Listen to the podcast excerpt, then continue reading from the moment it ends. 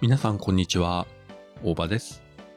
この数日ですね、ちょっと体調がよろしくなくて、ほぼほぼ引きこもり状態だったんですけれども、まあ、それでも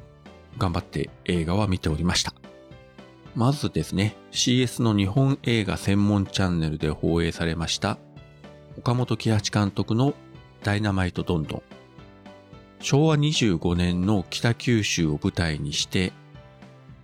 ヤクザ同士が抗争ではなくて、野球大会で民主的、平和的にトラブルを解決していこうという設定なんですけれども、まあ、ヤクザ同士の、えー野球大会が無事に終わるわけではなく、文字通り血の雨が降るような、すごいことになるんですけれども、主演が菅原文太、そして北王子金也、金子信夫。もうこのあたりは深作金次監督の仁義なき戦いシリーズのメンバーで、まあある種、その東映ヤクザ映画のパロディ的なところもあるんですね。他の出演者もね、豪華で、嵐勘十郎、岸田真、中谷一郎、フランキー堺、藤岡拓也、ケイシー高峰、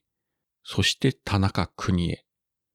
まあ、田中邦衛もね、ピッチャー役で出るんですけれども、途中お酒飲みすぎてフラフラになって、えーデッドボールばっかり出すとかね。そんな感じだし。あ、そうそう、あの、北王子金也もですね、ピッチャー役なんですけれども、すごい剛速球をビシバシ決めてですね、えらくかっこいいな、みたいなね。そんな感じですね。まあ、ヤクザ同士がね、えー野球で決着をつける、死を決するという、まあ、この発想がすごいし、それをあの映画にしてしまうという、当時の 日本映画界もなかなかおもろいものを作るなという感じで、結構ね、あの、ニヤニヤ笑いながら、えー見ることができました。で、これ昭和25年の北九州が舞台で、当時はですね、北九州ってまだあの、五市合併前で、北九州市というのはできてないんですね。5つの市に分かれてた時代で、その一方、その1978年の北九州でロケをしてまして、海岸に佇む菅原文太、その向こうには皿倉山が映ってる。で、その菅原文太と皿倉山の間には工場街が映ってるんですけれども、まあこれどう見ても昭和25年にこういうのはないんですけれども、まあまあね、そういうとこ突っ込むのは野暮ということで、え北九州市民の私としては本当に、えーニヤニヤしながら楽しませていただきました。で、次に見た映画がですね、これはですね、レンタル配信になるんですが、デューン砂の惑星ですね。えー非常に去年、えー評価が高くて、まあ、この続編も、えー制作始まるわけなんですけれども、もう随分昔にですね、デビッド・リンチが監督をして、まあ非常に、なんて言うんでしょうね。好きな人は好きというような、ちょっとカルト的な映画化がされたわけなんですけれども、まあ今思ってもね、デビッド・リンチにこんな巨額な予算をかけた SF 超大作を撮らせるという発想がすごいし、受ける方も受ける方だと思うんですけれども。で、今回は、まあ原作自体が長いので、まあパート1ということで、えー途中までなんですけれども、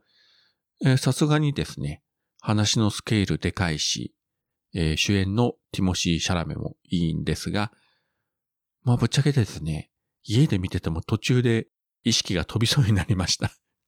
結構ね、絶賛の評価も高かったんですが、まあ正直言うと、かなり長い時間の割にはストーリー展開的にはそれほど話が進んでなくてですね、もうちょっとこう編集でね、つまんでもいいかなという感じは個人的にはしました。アメコミ映画でおなじみのあのセンデイヤ、スパイダーマンシリーズの MJ 役ですね。それから DC の、えーアクアマン演じてます、えっ、と、ジェイソン・モモアか。そういったあの、アメコミ映画でおなじみの顔が出てて、なんかそれはちょっと嬉しかったですね。ただ、文字通り砂の惑星が舞台なので、絵面的にはですね、なんて言うんでしょうね。まあ、地味といえば地味だし、茶色一色みたいな感じで、大昔の作品になりますけれども、アラビアのロレンスに近いのかなと。そういう雰囲気も、えー結構漂わせてます。だから、ハマる人はかなりハマるでしょうし、まあ、ちょっと眠くなるなという意見も多いんじゃないかという感じではありました。でも、えー、続編は見てみようと思います。そして今日ですね、またレンタル配信で見たんですけれども、007シリーズの最新作、えー、No Time to Die。これもですね、コロナの影響で何回も公開時期が延期になって、もう予告編を本当に何度映画館やテレビで見たことかというぐらい見たんですけれども、まあ、結局ですね、ちょっと映画館で見に行くタイミングを失ってしまって、えー、家で見たんですけれども、ダニエル・クレイグ、えっ、ー、と、今回5作目ですかね。一応シリーズ最後ということで。えっと、映画始まってすぐですね、007シリーズの6作目になります、女王陛下の007。この作品のですね、まあ、テーマ曲のアレンジがこう、バックで流れてて、それ聞いた瞬間に、あ、この路線で行くのかと。多分ね、古くからの007シリーズのファンだったらみんな気がつくと思うんですけれども、で、そうなると、ラストがこうなるんだろうなっていうのは大体分かっちゃうんですね。本当に。もちろんその女王陛下の007とは全然ね、あの、ストーリー的には違うというわけでもないんですけどね。あの、まあ、似通ってる部分とか、同じような登場人物、キャラクターもいるんですけれども、まあ、それが見えてしまったのが、楽しいといえば楽しいし、残念といえば残念だったのかなと。そしてエンディングでは、ルイ・アームストロングが歌います、その女王陛下の007のメインテーマがずっと流れていくと。まあ、この作品のラストも、まあなんでしょうね。よくぞやったという意見もあるだろうし、ここまでやって大丈夫なのかという意見もあるでしょうし、意見が分かれるところではあるんですけれども、一つの区切りとしてはありなのかなという気はしますね。ただ007シリーズ、まああのマスコミ報道でもね、次は誰がジェームス・ボンドになるのかというね、予測というか、ちらちら見ますけれども、まあ誰がね、演じることになってもなかなか、ここからまたね、リセットして新しく始めていくっていうのは、ハードル高いだろうなというふうに思いますね。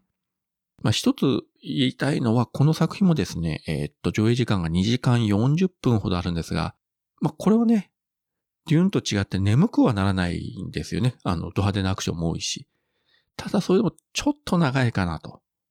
もともとその007っていうのはやっぱり割とこう気楽なね、エンタメ要素高いスパイアクションで始まった映画が、特に最近のこのダニエル・クレイグのシリーズはまあいろいろね、ジェームズ・ボンドの過去話をね、えー、挿入してきたりとか、まあいろいろなね、手替え品替え。まあいろいろやらないと、今時、イギリスの MI6 のスパイを主人公にした物語っていうのはもう高等無形になりすぎるので、ある程度こうね、時代に即したリアリティを追求したいんでしょうけれども、重さが出てきてしまって、さらに要素が増えてしまったことによってどんどんこう上映時間が伸びていくというところもあるので、